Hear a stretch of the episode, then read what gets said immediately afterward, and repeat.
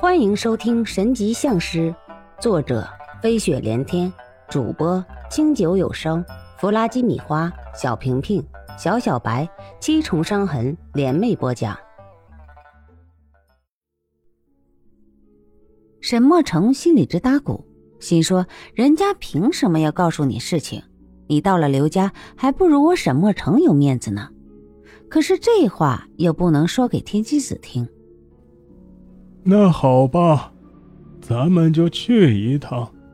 有些事情就是要明知不可为而为之，只有去做了，才能离成功更进一步。莫成啊，走吧。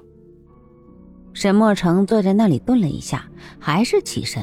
实在是这个事情，现在也只能这样办了。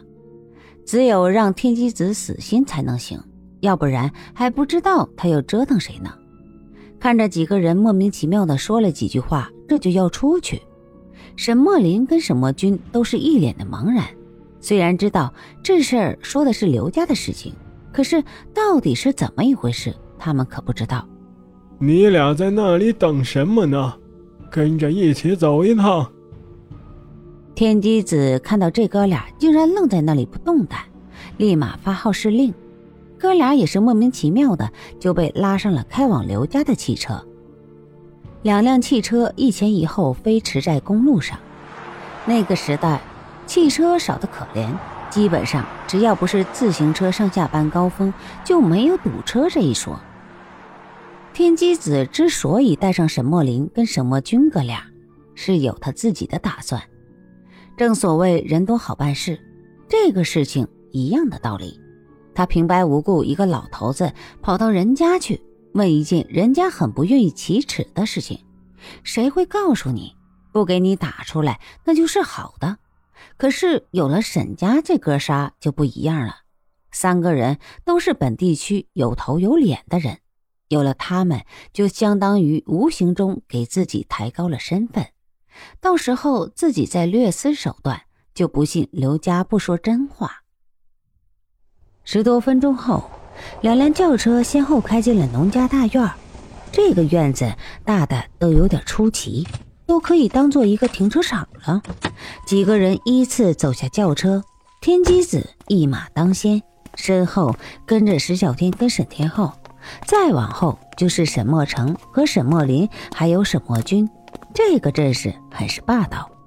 呃，这是屋门被打开，一个五十多岁的人走了出来，看到眼前这阵势，不免张大了嘴巴。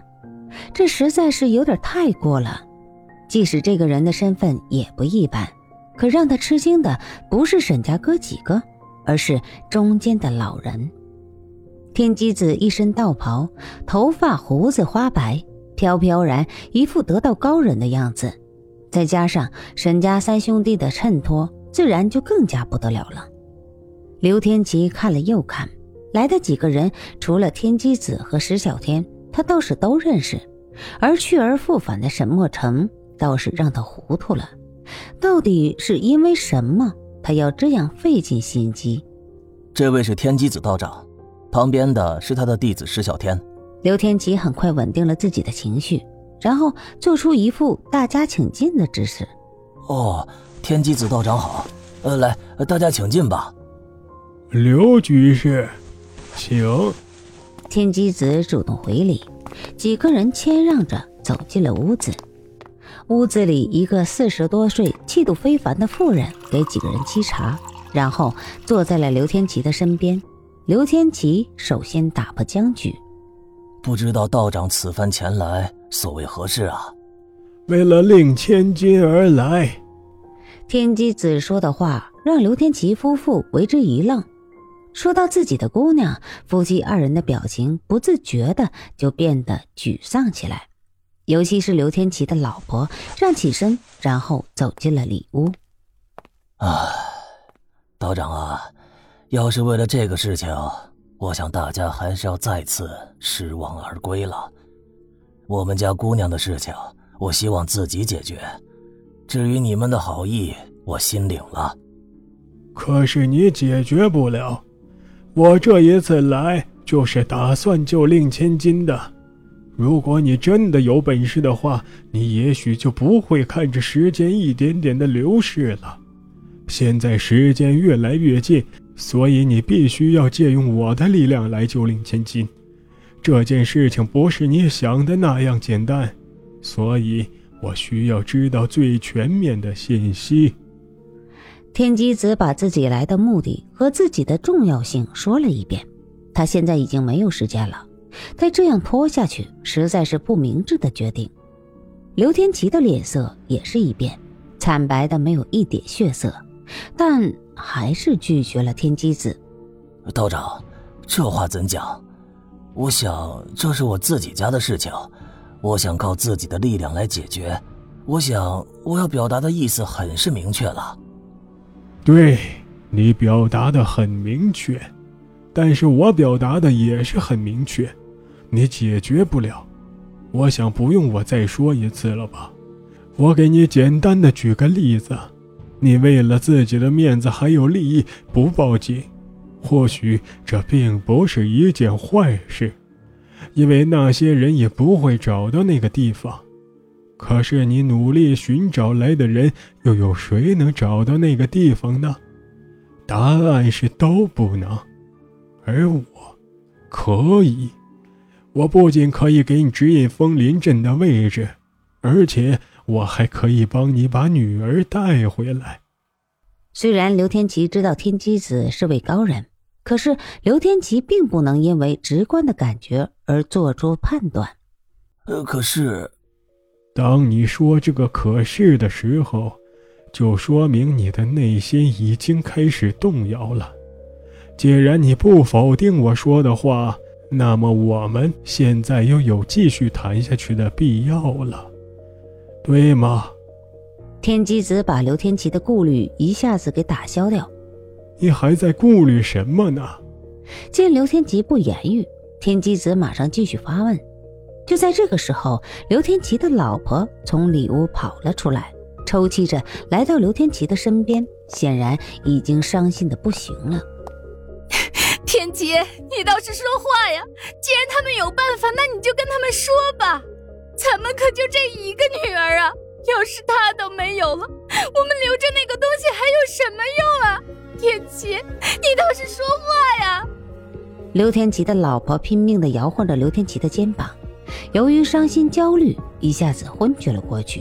顿时，屋子里乱作一团，所有人都为这突如其来的变故变得不知所措。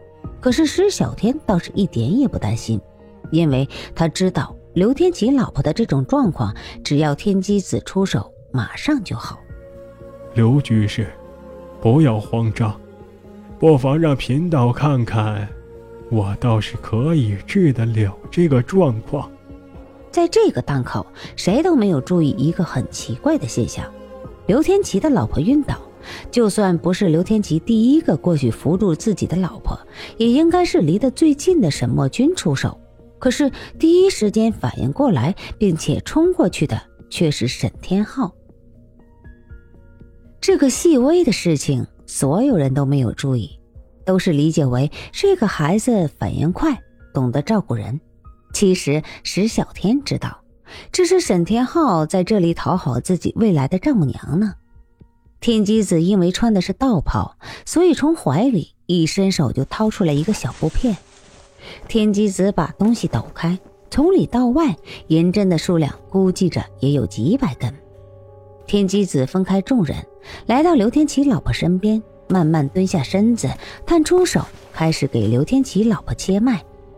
天机子本来还以为只是过于激动导致的昏厥。刘居士。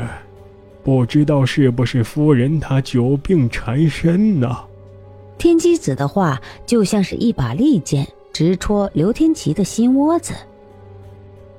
刘天琪的老婆叫冯彩虹，是冯家的独生女，而老冯家又是扛过枪、打过日本和蒋介石的功臣，所以建国后自然也就身居高位。